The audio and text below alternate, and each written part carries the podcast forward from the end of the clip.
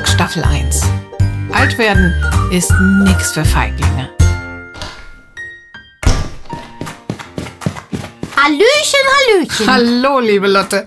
Du, das letzte Mal warst du so schnell weg. Da hast du deinen Turnbeutel bei uns hängen lassen. Den darfst du heute nicht wieder vergessen. Ja, hat Mama auch schon gesagt, dass du sie angerufen hast. Der hängt ganz vorne an der Garderobe. Okay, nachher denke ich ganz bestimmt daran. Bist halt letzte Woche mit dem Kopf ganz woanders gewesen. Da kann man schon mal was verschusseln. Ja, war auch nicht so schlimm. Und Mama hat auch gar nicht geschimpft oder so. Schließlich hat sie an dem Tag davor den Elternabend von Emils Klasse vergessen. Das war ja noch viel schusseliger. Ja, nur, das passiert halt mal. Mir geht ja auch schon mal ein Termin durch die Lappen.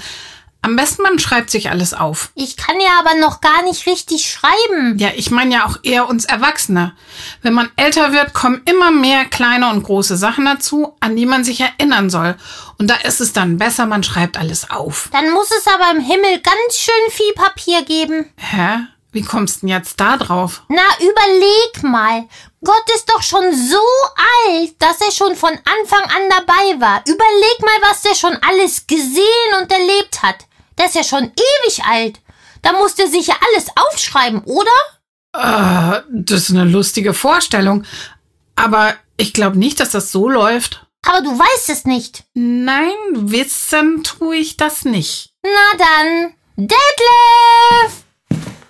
Guten Morgen, Lotte. Sag mal, wo Gott ja schon so alt ist, dass er von Anfang an dabei war, kann der sich dann noch an alles erinnern? Oder vergisst er auch mal was, weil er einfach so schusselig war? Das ist wieder eine super Frage, Lotte.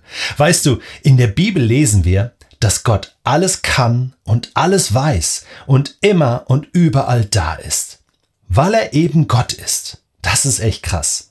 Aber in einer Sache ist Gott tatsächlich echt vergesslich. Und zwar, wenn wir Gott unsere Fehler sagen, also unsere Sünden bekennen, so nennt das die Bibel, wenn wir zum Beispiel wütend waren oder eine Dummheit gemacht haben, dann können wir Gott das sagen. Wir können Gott um Verzeihung bitten. Und dann vergibt uns Gott all unsere Fehler. Das kann er tun, weil sein Sohn Jesus für uns am Kreuz auf Golgatha für all unsere Fehler gestorben ist. Deswegen kann Gott alles vergeben. Und vergeben ist wie vergessen. So, als wenn du all deine Schuld, deine Fehler auf einen Zettel schreibst und diesen Zettel dann mit dem Feuerzeug anzündest und verbrennst. Der Zettel ist weg. Und deine Fehler sind auch weg. Und Gott denkt nicht mehr an deine Fehler, wenn er dir vergeben hat.